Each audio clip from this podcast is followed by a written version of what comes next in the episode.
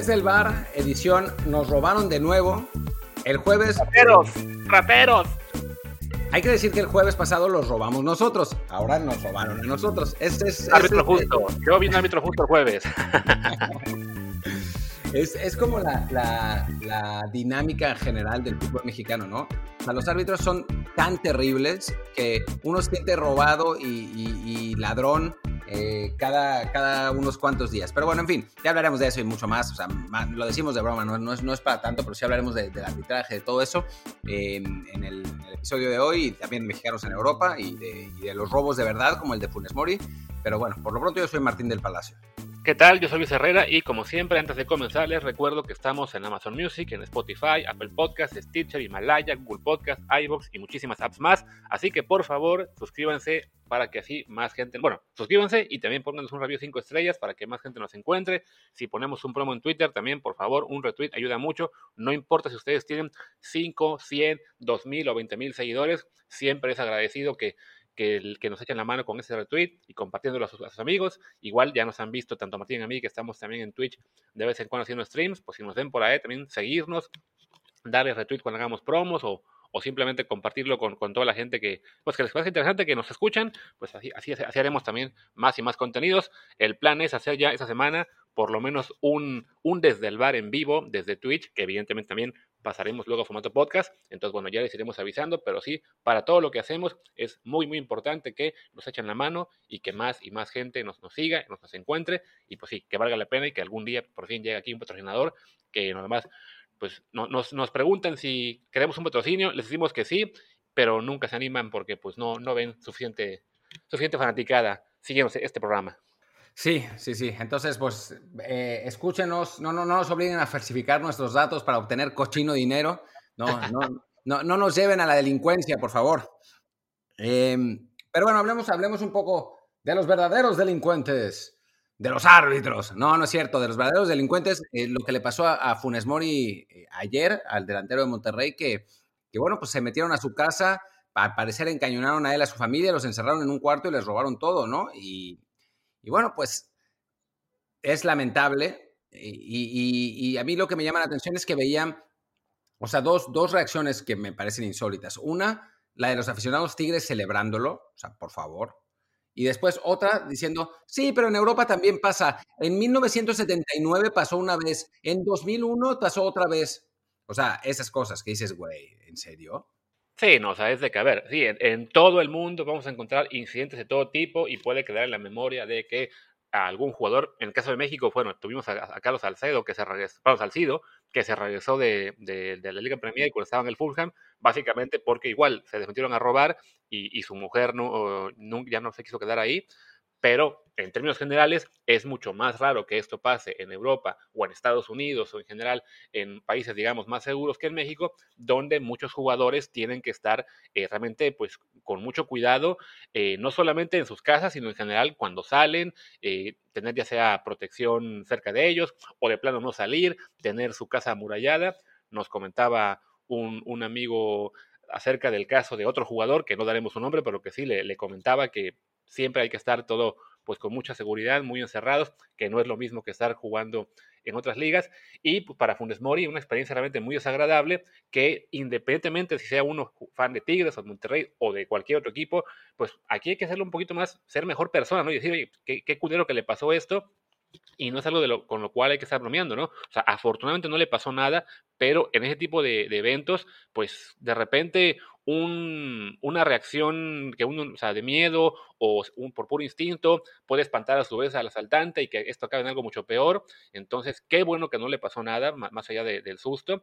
Y sí, pues eh, que, también hay que, hay que ser un poquito de, de, menos... Eh, partidista en ese sentido, digamos, de que, ah, pues si saltaron el jugador de que es de mi equipo rival, pues me puedo reír de ello. No, francamente, esto no es ninguna broma. Sí, no, o sea, por Dios, es, eso hay que tener un, un, poco de empatía, más allá de a quién le vamos y qué, eh, pues qué, camiseta tenemos, ¿no? O sea, a final de cuentas es algo que a ninguno de nosotros nos gustaría que nos pasara, eh, y no, no porque Funes Mori sea del otro equipo, resulta ser menos o más cercano a, nosotros, ¿no? O sea, no lo conocemos realmente, es, es, un jugador de fútbol, pero es una persona por la que hay que tener sin duda empatía Y digo, es, es, lo que hay que pensar en casos así, pues digo, si uno es incapaz absolutamente de sacarse la camiseta o los lentes del, del club al que, al que le vamos, es qué pensaríamos si a eh, digamos, por ejemplo, Gignac le pasara lo mismo, ¿no? O sea, como las oficinas de los Tigres en este caso. O sea, creo que, creo que va mucho más allá de la camiseta y del equipo que nos, que nos guste. Y en general, ¿no? O sea, yo creo que tendríamos que entender la vida más allá de nuestras camisetas, porque, porque esa, para mí, yo, yo siempre he dicho que, que a la gente no le gusta, a la gente que, que, que, vea el fútbol así, tan, tan fanáticamente, no le gusta el fútbol, le gusta su equipo y ya, ¿no?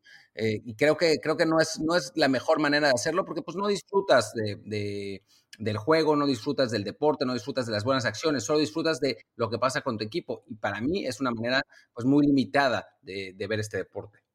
Porque además, o sea, si, si, te ríes de lo que le pasa a un jugador de tu equipo rival, que le está pasando en la misma ciudad en la que tú vives, ¿qué crees?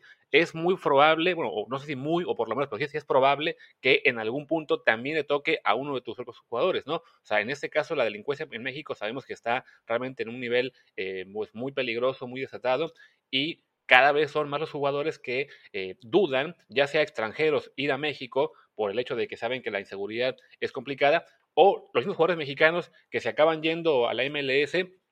Un factor que está también eh, eh, tomándose en cuenta en ello es la calidad de vida que saben que van a tener, ¿no? Nosotros sí estamos siempre impulsando que se vayan a Europa y, y pidiendo que los jugadores se arriesguen que, y criticamos a veces que, que, pongan por delante el tema de, del dinero y la comodidad de quedarse en México, pero bueno, esa misma comodidad y también la seguridad para sus familias es lo que impulsa a varios a pensar, bueno, la, la MLS es, una, es un prospecto interesante por eso, ¿no? Porque saben que están mucho mejor cuidados, con mucho menos presión eh, de, de, estar siempre mirando por encima del hombro, y lo digo incluso por experiencia personal, ¿no? Yo, o sea, Martín y yo que vivimos en, en Europa, al menos yo cada vez que regreso a, México, y sobre todo cuando me toca estar en, la Ciudad de México, no puedo dejar de sentir un poco como la tensión de aquí me tengo que cuidar más, aquí no puedo salir a la calle muy de noche a pasear como si nada, aquí no puedo estar, digamos, haciendo eh, uso de mi teléfono y mis audífonos como, como si nada.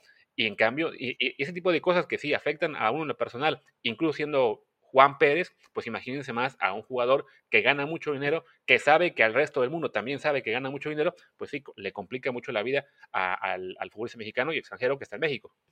Sí, sí, sin duda alguna, ¿no? Eh, y tú decías, decías al principio de tu comentario que es muy probable que le pase al, eh, a un jugador de nuestro equipo. No, deja eso. Es muy probable que nos pase a nosotros. O sea, más allá del jugador de tu equipo, ¿no? O sea, a final de cuentas, dentro de lo que cabe, digo, aún nosotros que vivimos afuera, eh, tenemos familia que, que, que, está en, que vive en México, familia muy cercana, vamos a México bastante seguido, digo, en la pandemia menos, obviamente, pero bueno, normalmente pasamos pues por lo menos uno o dos meses en México cada año. Y bueno, la mayoría de la gente que nos, que nos escucha y que nos ve es gente que está en, en, en el país y francamente, pues ese, es, es, es, una situación muy preocupante la que, la que vive el país en cuanto a la inseguridad. Me decían, no, bueno, en Estados Unidos las estadísticas de, seguridad son, de inseguridad son más altas. Y pues como, uno es, como es muy fácil, uno puede entrar a Google y darse cuenta que no, no son más altas. Entonces, eh, bueno, creo que, creo que hay que tener conciencia de lo que está pasando en el país para poderlo cambiar y empatía con la gente a la que le pasa, ¿no? Y, me parece que ya más allá de eso no vale la pena eh, comentar de este tema, simplemente eh, desear que, pues que Funes Mori, que bueno, celebrar que a Funes Mori no le pasó nada eh, dentro, dentro de lo que cabe y desear que la situación en el país mejore, porque sí, francamente los niveles de inseguridad son eh, preocupantes. Así es. Y también, bueno, esto sirve un poco para tener perspectiva de lo que es una situación realmente preocupante o realmente delictiva o lo que, ahora ya que cambiaremos de tema, es esto cuando nos ponemos realmente muy intensos por lo que consideramos robos y atracos a nuestros equipos y a nuestros jugadores, como evidentemente, bueno, ya hacíamos la broma de arranque del programa, nos pasó a nosotros ayer con Pumas, con este penal que creemos que no era sobre, sobre Johan Vázquez, en, que fue lo que definió al final el partido contra Cruz Azul, pero bueno, ya hablemos de ese tema, evidentemente mucho menos importante, pero a fin de cuentas es un podcast deportivo, nos toca hablar de ello también, que es el arbitraje en general, no solamente por lo que pasó ayer con Pumas, que bueno, habrá quien considere que sea penal, pero porque sobre todo cada vez está más complicado saber cuándo sí y cuándo no. La, polémica cada semana es, es la misma porque eh, no parece haber un criterio definido, sobre todo en cuestiones así, ¿no? Como estas jugadas medio cerradas que cada quien entiende de una forma diferente. Sí, a ver, a mí lo que, lo que me... Ah ¿cómo decirlo? Yo soy un, gran... Em, pues he, sido siempre un gran defensor del VAR, desde antes de que lo, de que lo, lo instauraran incluso. Me parece que, que servía bueno, que la idea original servía y que en la práctica sirve también para resolver muchas situaciones. El problema es que el VAR está manejado por seres humanos y esos seres humanos tienen problemas de criterio, eh, digo, me sale en inglés eh, la, palabra, pero eso me pasa por leer tanto de NFL en inglés. Eh, digo, situaciones culturales incluso. No sé, eh, circunstancias que los hacen decidir de una manera que a veces nos parece pues exagerada y otras equivocada. En México, por ejemplo, en Inglaterra se pues se ha hecho mucha polémica por los offsides milimétricos que se marcan, ¿no? Eh, y eso tiene que ver un poco con la personalidad de los ingleses, ¿no? Con esa eh, atención al detalle que a veces es tan obsesiva y medio desesperante. En México no es eso. En México el problema es que siempre, a lo largo de la historia, se han marcado todas las faltas del mundo. O sea, en México se amonesta y se expulsa más prácticamente que en cualquier otra liga. Se marcan un millón de faltas que, no, que, en ningún otro lado se marcaran. Y como, como que parte un poco de la, de la, no sé, de la ideología del país en, el que, en, en la que no existe la presunción de inocencia, ¿no? Sino la presunción de culpabilidad. Entonces, ante cualquier pequeña circunstancia pensamos que el futbolista lo hizo a propósito y lo hizo por querer lastimar y lo hizo por querer influir en el juego y por querer transar, etcétera, ¿no? Y eso nos lleva a la situación de, los brazos y de las manos, ¿no? Que para mí es, el, el quid de la cuestión y es lo que, lo que ha pasado en, últimos tiempos, ¿no? Em, para nosotros cualquier movimiento que no sea tener las manos pegadas al cuerpo o atrás del cuerpo es utilizarlas a propósito para influir en la jugada. Cuando en la práctica uno corre, uno se detiene, uno salta utilizando los brazos. Es así. Y entonces el movimiento natural de los brazos, tanto en las manos como en esta jugada que pasó con Pumas eh, en el partido contra Cruz Azul, es el movimiento natural, no es el movimiento ideal, sino el movimiento que uno hace para hacer cosas, cómo saltar, cómo detenerse, cómo correr, cómo mantener una posición. Y entonces a mí me molesta que se marquen esas cosas cuando el reglamento, sobre todo en las manos, no sobre todo en las manos, en las manos, dice que es el movimiento natural lo que se tiene que juzgar. O sea, si uno va caminando, corriendo, perdón, y se frena, no esperen que las manos estén detrás del cuerpo o pegadas como soldadito, porque uno no funciona así, ¿no? Si haces eso te caes. Pues, tus manos van hacia cualquier parte cuando, cuando eh, pasa eso. Y si te peinan la pelota a medio metro, pues obviamente no vas a poder sacar la, mano, ¿no? Al punto que el jugador de Santos, eh, porque estamos hablando del partido de Santos Pumas del jueves pasado, se fracturó un dedo. ¿Ustedes creen que eh, él hubiera querido meter la mano para fracturarse un dedo, es para donde se pudiera lastimar, es absolutamente, por decirlo de algún modo, irresponsable pensar de esa manera. Sí, que bueno, parte del problema aquí también es que el reglamento, al dejar muchas cosas de interpretación, ya sea en el tema de las manos, este, la, la supuesta intencionalidad o no, o el momento natural, pues desafortunadamente entre propios árbitros no hay un criterio definido, ni se diga entre lo que es la prensa y la afición, que tampoco uno puede, digamos, llegar a un acuerdo en cuanto a que este movimiento fue natural o no, esta mano fue intencional o no, lo cual deja ese, ese, ese margen, esa escala de grises, digamos, entre que una falta se puede marcar o no, lo cual además con la llegada del VAR hace que se puedan revisar estas jugadas una y otra vez y como que al, al árbitro a veces se le, se, le, se le, quema la cabeza pensando, no es, no es si es póngame esa repetición, póngame la hora a tres veces más lento y se acaban marcando cosas que, digamos, con el, con el flujo natural del juego no se hubieran visto, ¿no? Yo creo que, por ejemplo, en el tema más de, las manos en particular, para mí todo este, este ámbito de la intencionalidad y el movimiento natural lo que hace es abrir más margen al error, cuando en realidad tendría que haber, digamos, un criterio mucho más simple, mucho más este, tajante, ya sea a favor o en contra de, que se marque el penal, y no dejar tanto espacio para la duda y para el criterio del árbitro, que evidentemente en cada liga es diferente y en una liga como la mexicana es tan dispar de repente entre unos y otros que además tenemos a un presidente de la Comisión de Arbitraje que lo que hace es una semana hace un video para defender que se marcó mano y en la siguiente para defender que no se marcó, así las jugadas sean idénticas. Sí, así es. Eh, y para ser justos, no pasa solamente en México, ¿no? O sea, en España acabamos de tener también una, una circunstancia parecida eh, con la, en, el partido entre el, entre Atlético de Madrid y el Real Madrid, ¿no? O sea, tenemos también una, una herencia española eh, que, nos, que nos hace juzgar de esa manera las, las jugadas y ellos también polemizan eh, con, con, como dice Luis, con criterios distintos, ¿no? Es, a ver, en parte es de esperarse porque el VAR lleva poco tiempo, ¿no? Y el fútbol ha cambiado mucho a partir del VAR y eso no es, no es una duda, ¿no? Se, se rearbitran los partidos, em, los, los, árbitros se apoyan en el VAR mm, sin tener que decidir eh, de primera mano ellos y es de esperarse que haya criterios distintos, ¿no? En, en, jugadas que quizás sean parecidas, pero también tiene razón Luis en que debería acotarse el, el asunto, debería aprenderse de los errores para que eh, sean esas decisiones similares cada vez, ¿no? Eh, cada vez acercarnos más a un estándar. No es fácil porque el arbitraje ya de por sí estaba rebasado eh, antes, de, antes del VAR, ahora pues con toda esta, esta adaptación al, nuevo sistema, pues también, pero, pero sí creo que el ejemplo tendría que ser el de, el de los mundiales, ¿no? O sea, en los mundiales nunca hay problema, porque los árbitros no tratan de rearbitrar. O sea, el VAR decide en las jugadas de, clara, de clara duda, donde hay, donde hay clara injusticia,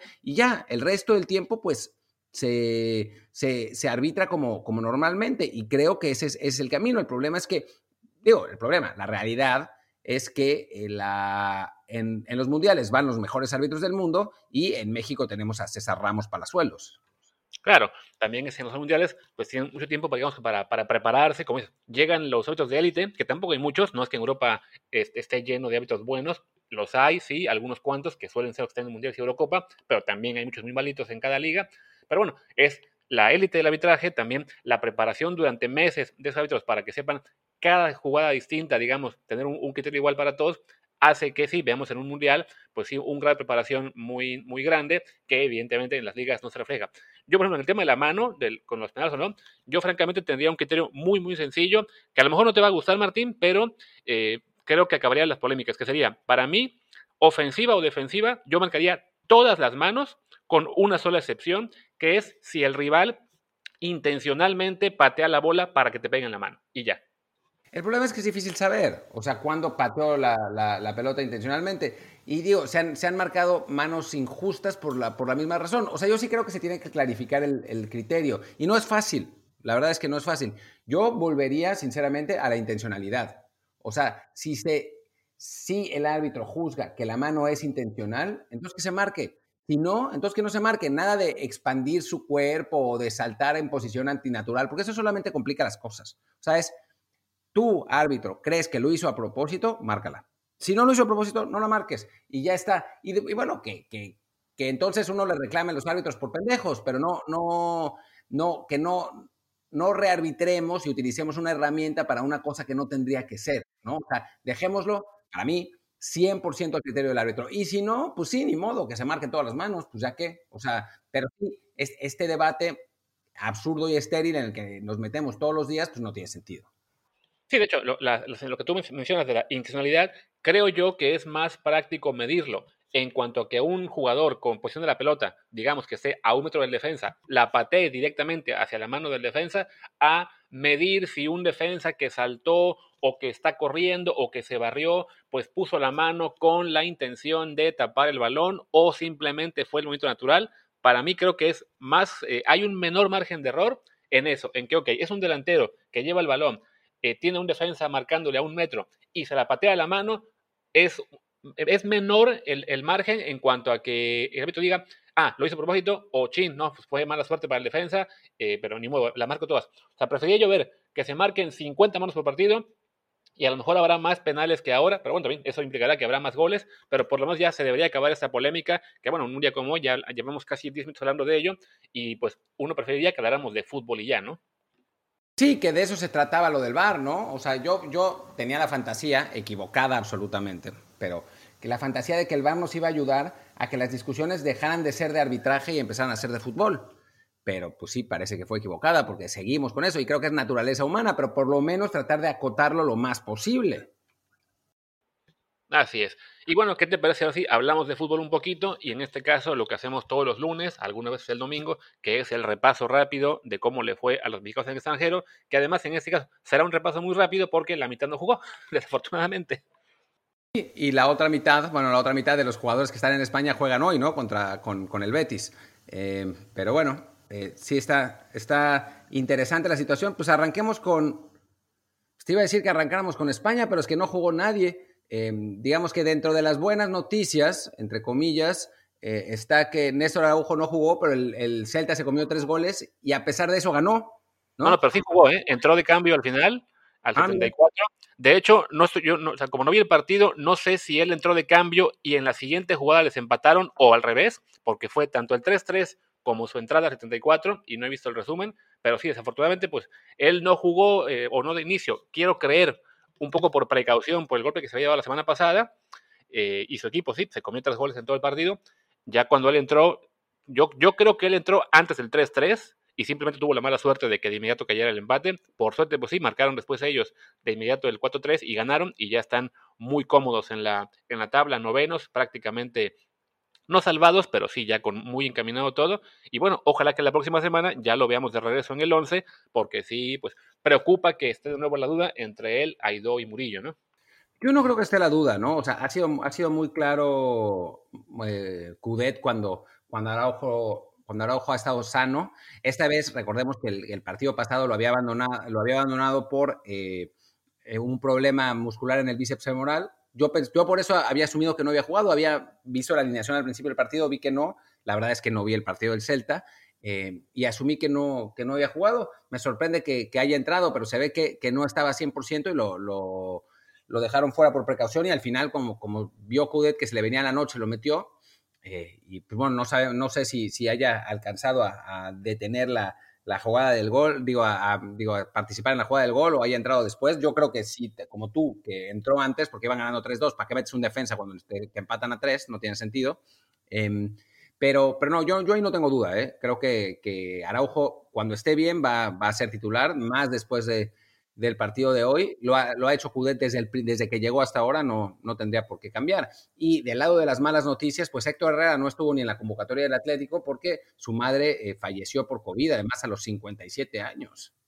Sí, caray, lo, lo que hablábamos ayer este, en, privado, pues de por sí que este había sido un año complicado para Héctor, pues todo eso queda de lado, pues con una noticia mucho más grave aún con el tema del COVID, en este caso que además Héctor justo lo había pasado un par de semanas antes de esta enfermedad y desafortunadamente pues su, madre, una mujer joven, digamos para estándares de lo que es lo que, lo que sabemos en, cuanto al peligro del COVID, también de todos modos se sucumbe ante la enfermedad y pues solo nos queda pues mandarle ánimo a Héctor, que, que su familia esté bien que se puedan reponer de este golpe y, pues ya, el fútbol queda en lo, de menos, ¿no? Lo que tarde él en regresar de México a España y a volver a jugar con el Atlético, pues es lo, es lo menos importante, simplemente pues que, su familia se pueda eh, pues resignar y superar este trance y que ojalá además no haya más contagios en, en el resto de, su grupo familiar y pues eso, ¿no? Que, que, el fútbol, pues ya, si toca que juegue o no la próxima semana, es lo, lo menos importante.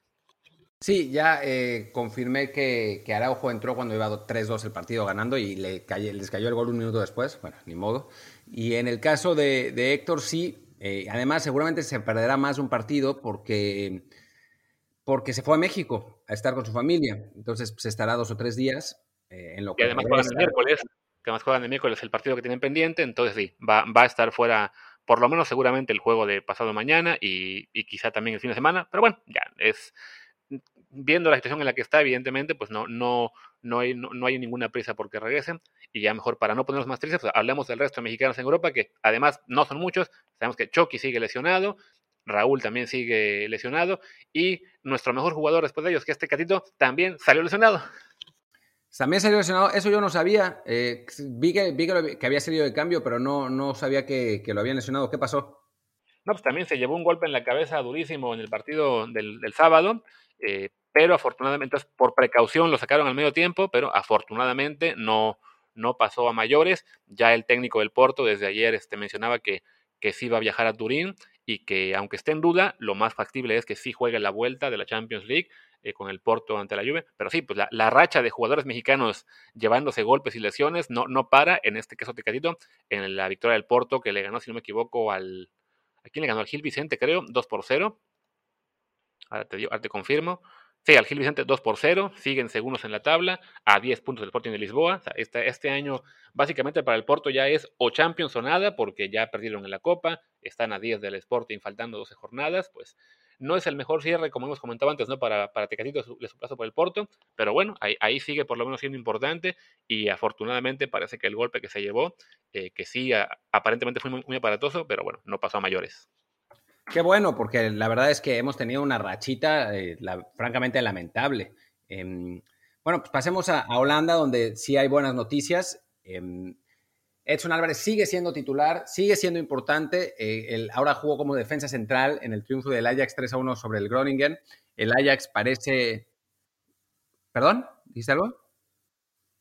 Ah, perdón, es que se metió un, audio ahí raro. Eh, el Ajax, eh, pues parece que va rumbo al, rumbo al campeonato, avanzó también en la Europa League. Edson es cada vez más importante ahí, en las dos posiciones, de, en, como, como contención, cuando tiene que jugar ahí, como central, cuando, cuando le piden que lo haga por, por ausencias. Eh, me parece que, que, ha sido nuestra historia de éxito de esta temporada, lo mismo que Diego Laines, y bueno, repetir esa, esa mantra que hemos, que hemos dicho varias veces de que hay que tenerle paciencia a nuestros jugadores, que no siempre es fácil que se impongan desde el primer minuto, pero que eh, a final de cuentas la calidad es lo que sobresale y estos jugadores tienen calidad y lo han, han, logrado eh, demostrar dentro de sus equipos. Y del otro lado, eh, Eric Gutiérrez entró, fue el primer cambio del PSV Eindhoven, que también ganó. Y bueno, pues sin ser todavía titular, solo fue una vez y jugó pésimo, eh, pero por lo menos sigue contando para el técnico Roger Smith y el hecho de que haya sido el primer cambio esta vez, pues habla de que,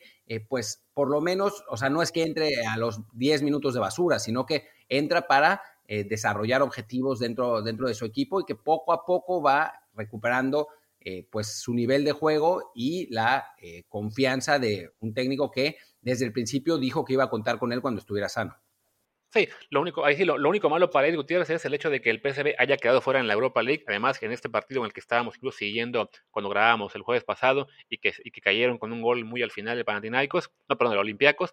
Entonces ya el PSV solamente le queda por jugar la, la liga holandesa, ya no tiene pelea en Europa. Entonces, evidentemente, eso también hará que tengan menos oportunidades. Pero bueno, es un jugador que evidentemente sí también está, es parte de, de esa rotación de jugadores que está peleando el título. Ahora mismo están a seis puntos del Ajax, con un partido más también jugado, entonces se ve complicado que remonten el título, pero bueno, parece que sea quien sea el campeón, habrá un mexicano celebrando. Y, en, y bueno, donde también hay un mexicano que celebra a medias es este, en Francia, donde Lille sigue líder porque no hubo jornada este fin de semana, ya que hubo Copa, Copa de Francia jugó el Lille ante el Gazélec Ajaccio, ganó 3-1 y Pisuto no jugó, no estuvo convocado. Entonces, creo que es básicamente la confirmación de que este año no lo vamos a ver, salvo sorpresa al final.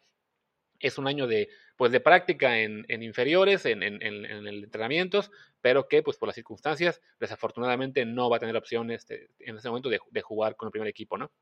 Sí, lamentablemente le dio COVID justo cuando pues, estaba yendo a las convocatorias, cuando parecía que iba a ser más tomado en cuenta y después pues no, no ha podido regresar a ninguna convocatoria desde entonces, sigue entrenando, pues sí, es un año, como dicen en, en los deportes gringos, es un redshirt year, es decir, un año en el que pues se aclimatan, eh, participan en, en, los entrenamientos, eh, se, eso, se meten a la, a la, disciplina del club para prepararlos para el siguiente año, que es el año donde empiezan a, a jugar, ¿no? Pues ojalá que, que para Pisuto haya sido eh, una enseñanza este, este tiempo que ha pasado en, en, Francia y que el próximo año llegue de la mejor manera posible para ser eh, realmente tomado en cuenta en su equipo.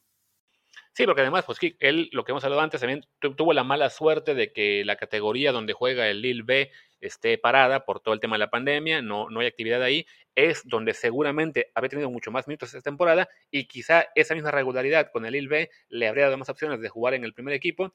Al no tener esas opciones y además el Lille ya también quedó fuera en, en la Europa League, pues se ve ya muy, muy complicado que tenga oportunidades más allá de algún partido al final, si el Lille de algún modo asegura el título o al contrario se queda ya fuera de la pelea y tiene segura la Champions, pero sí va a ser un año de, de puro entrenamiento y de, y pues de aguantar, de ganar fortaleza mental, un poco parecido a lo que le está pasando, que nos saltábamos a Alejandro Gómez en el Boavista, que esta vez se quedó en la banca, él sí está siendo convocado casi siempre, pero bueno, no jugó este partido, que le ganaron 3-0 al, al Famalicao, que eso lo sacó también ya de la zona de descenso, pero bueno, son los dos chicos mexicanos que con 18 años pues les están sufriendo como es normal, ¿no? O sea, lo que, lo que estamos diciendo siempre que es mejor que estén un año picando piedra en Europa con la, con la digamos, previsión de que en una temporada o dos van a dar un salto de calidad y, puedan jugar mucho más, a, al lloriqueo siempre de que no, mejor que se queden en México a jugar mucho. Que además, por su edad, quién sabe si hubieran jugado también mucho con Atlas o con Pachuca en el caso de ellos dos, ¿no? Sí, quizás Pisuto más porque el Pachuca es una catástrofe y entonces lo hubieran, lo hubieran estado metiendo. Y eh, tal, vez, tal vez Gómez también, pero pues es que creo que, que que esos años de aprendizaje son importantes, más para Pisuto, ¿eh? O sea, porque Pisuto es un equipo mucho más serio, un equipo que sabe trabajar con los jóvenes, ha tenido muy mala suerte con, eh, pues muy mala suerte con, eso, con las lesiones, con el COVID, con que se hayan suspendido los partidos de la reserva, que francamente sí ha sido un, problema en Francia. Seguramente ya la próxima temporada con la vacunación ya al, al máximo ya se volverá a la normalidad en eso y tendrá minutos en cualquier parte, o sea, en el equipo titular o en la reserva o donde sea. Em, pero, pero sí me parece que lo de Pisuto sí, era, sí es importante que esté en una liga tan importante, en un equipo tan importante de esa liga que en este momento va en primer lugar. Dudamos que termine en primer lugar, pero va en primer lugar. Que, que es un equipo que se caracteriza por la formación de talentos, o sea, no pudo haber llegado a mejor sitio. Y en el caso de Gómez, pues era un digamos, un talento de menor nivel, digamos, de menor proyección, y pues está aprendiendo, ¿no? Y él sí ha tenido minutos en algunos partidos, ya ha, jugado algo, se, nota, y bueno, y es, bueno para darnos cuenta que pues no estaba todavía a la altura de, la liga portuguesa, de lo físico y lo difícil que es la liga portuguesa, pero bueno, pues ha sido un año también de aprendizaje y un año que le servirá sin duda alguna para el resto de su carrera. Sí, quien está, quien está teniendo un año, digamos, mucho mejor en ese sentido de, igual, aprendizaje, pero también desarrollo más evidente en cancha, pues son los que están en Bélgica. Gerardo Arteaga sigue siendo importante, titular ya consolidadísimo en el gang. Ayer jugaron, le ganaron 2-0 al Círculo, de, al Círculo de Brujas, este equipo al que aparentemente iba a llegar eh, Santiago Muñoz antes de que el Santos se, se echara para atrás, que viendo cómo le está yendo en Santos Laguna, pues parece que fue una decisión en este caso correcta. Pero bueno, en el caso de, de Arteaga, ya titular, ya a este finalés del que hablábamos mucho al arranque de temporada, ya lo dejó refundido en la banca y ahora es el pobre en el que no puede jugar ni un minuto. Y Arteaga bien, yo vi ese partido ayer un ratito, los últimos como 30 minutos, ya no me tocó ver mucho de él, este, no, no hubo mucho juego por, por su lado, pero se ve que bueno, ya él está afianzadísimo y como el mismo caso de Omar Gobea, que con el Zulte también es titular indiscutible, les tocó jugar contra Brujas, que ese sí el mejor, es el mejor equipo de la liga, y perdieron 3-0, pero bueno, en Bélgica, dos mexicanos que están ya eh, consolidándose. El potencial de Arteaga parece ser mucho mayor en cuanto que no debe pasar mucho quizá un año o dos antes de que estemos oyendo que puede saltar a un club eh, europeo más importante, porque además su club, el Genk, es precisamente especialista en explotar jugadores. Y Gobea, pues lo que hemos comentado ya también, que aparentemente está cerca de conseguir el pasaporte belga y a partir de ahí él verá si tiene unas ofertas de, del extranjero, de equipos más importantes. Sí, vamos a ver. Eh, hasta ahora, digo, sí ha, seguido una, una muy buena progresión Gobea, pero no le ha alcanzado para para ir ni siquiera a clubes más importantes de Bélgica, se ha hecho una carrera en clubes modestos, pues estaría buenísimo que lo contratara el Bruce o algo así, em, pero, pero bueno, vamos, eso, vamos a ver. Eh, la verdad es que no hemos visto, bueno, yo no he visto ni un partido de Gobea, esa es, la realidad, así que no sé en qué, en qué nivel esté realmente eh, para, como para poder pensar en, otros clubes. Lo cierto es que ha sido titular, ha sido importante en un equipo pues, de media tabla en, Bélgica, ¿no? Como lo había sido también el año pasado. Ojalá que le alcance para más, porque además sigue siendo muy joven. Sí, nada más para darte una idea de Gobea en este momento del nivel que está jugando, como ya saben muchos de los que nos siguen en este programa, yo estoy en, el, en la base de datos del Fútbol Manager como parte del, equipo de, scouts que hace la Liga Mexicana, bueno, como responsable de los scouts, pero puedo ver los números de todas las demás ligas y lo que le dan en Bélgica a Gobea es un nivel equivalente a lo que sería un jugador mexicano de primera división, pues de rotación. O sea, si, si, él volviera a México en este momento, no sería estrella de la liga, sería quizá un jugador, no sé, él salió de qué, del, del Mineros, ¿no? De, de, Zacatecas, o sea, que es parte del grupo Pachuca. Pues bueno, en Pachuca quizá podría jugar regularmente en este momento, pero bueno, sin que sea un jugador para volverse loco, ¿no? Y creo que ya estamos por, acabar con todo el repaso de mexicanos en extranjero. Estamos en Europa, ¿no? Bueno, nos, queda Pablo Medina, el que está en Grecia, que volvió a jugar, sigue siendo titular indiscutible. Su equipo ganó además, entonces se está alejando ya de zona de descenso. Y pues ahí va, ¿no? Un caso, digamos, quizás similar a Gobea, en una liga más pequeña, con un equipo eh, no tan importante, pero que lo que importa es que tenga minutos, que vaya creciendo, tiene 21 años, o sea que aún puede dar mucho más y en una posición como lateral derecho en la que no tenemos muchas opciones, pues siempre es bueno darle ahí un seguimiento a ver si más adelante también crece, ¿no? Sí, no sé qué pasó con, con Luca Martínez Dupuy, ¿jugó? Eh, juega, otra vez juega en lunes, tiene la mala costumbre de su equipo de, de, jugar los lunes, entonces no podríamos decir qué tal le fue. La semana pasada fue titular y empataron, creo que marcó un gol, ¿no? Marcó su segundo gol. gol. Entonces, bueno, ahí va también, otro que está creciendo, otro que está, que nos puede ilusionar con que le vaya bien a futuro. Ya hemos comentado que la Liga Argentina en este momento no es, eh, digamos, no está en su mejor momento, no, no está en el mejor nivel, pero bueno, él está siendo titular, metiendo goles con 19 años, pues una carrera en ese sentido más o menos parecida a lo de Muñoz en Santos Laguna. Eh, así que tenemos ahí dos delanteros con potencial eh, importante para, para, el futuro. Evidentemente le hacemos más caso a Muñoz porque lo vemos en México con un equipo en principio más importante como Santos Laguna a lo que es en Argentina Rosario Central. En este momento me refiero en términos de, de nivel, no, no por historia. Y pues bueno, Luca ahí sigue, titular, ojalá que, que crezca y ya que, que, pronto le empiecen a llegar al sí ofertas, porque sabemos que en Argentina, con que tengas tres semanas eh, buenas, ya eres prospecto de, de, de, exportación. Sí, sí, sí. Bueno, no, no, sé si, no sé si para tanto, pero, pero sí, la posibilidad de irse desde Argentina a Europa es muchísimo más grande que desde México a Europa, por más que los defensores del estatismo piensen que, que, si eres bueno van a llegar los clubes europeos en bandadas y poner ofertas de 20 millones de dólares por jugadores mexicanos, cosa que pasa una vez por temporada. Eh, de, Argentina es otra cosa porque además los clubes necesitan vender, o sea, esa es la realidad, sus, sus finanzas se estabilicen a partir de lo que venden, no, no a partir de las entradas de los estadios ni de patrocinio, así que, que bueno, pues es, es una buena oportunidad. No creo que suceda por lo pronto, porque digo, apenas está jugando, está jugando partidos de copa, en fin, pero sí, al parecer, eh, nos, por los highlights que hemos visto, tiene, tiene mucho potencial el, el chavo y, las, las, posibilidades de que, de que, se vaya a Europa aumentan por, en la, por la liga en la que está. O sea, tiene muy buen remate de cabeza, que así fue, así fue su gol de la semana pasada. Una marca espantosa de, los, de, los, rivales, casi casi nivel de la MLS, pero bueno, él aprovechó y, y metió un testarazo de esos impresionantes para marcar su segundo gol. Y ya para cerrar el, el repaso de extranjero, bueno, de mi caso extranjero, pues Ulises Dávila, que volvió a ser titular con el Bolton Phoenix, ganaron 3-0 y ya por lo menos se están escapando de la parte de abajo de la tabla. Ya van décimos y no están tan lejos de, de colarse a la zona que da eh, paso a la liguilla de allá. Ah, bueno, bien, bien, entonces.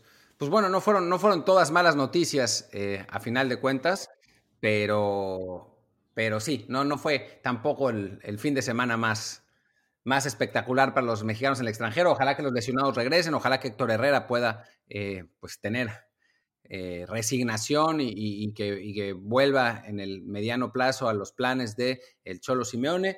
Y, bueno, pues ojalá que, los lunes tengamos mejores noticias nosotros también, que este estuvo un poco escaso en general. Así es. Pues bueno, vamos cerrando y quizás regresemos mañana con el repaso de Liga MX, depende de Friedman, y si no, miércoles con Champions, a ver qué se nos ocurre.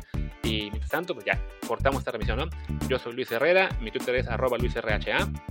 Yo soy Martín del Palacio, mi Twitter es arroba martindelp y el del podcast es desde el bar pod, desde el bar POD. Y bueno, nos vemos mañana, el miércoles o quién sabe cuándo. Chao. Chao.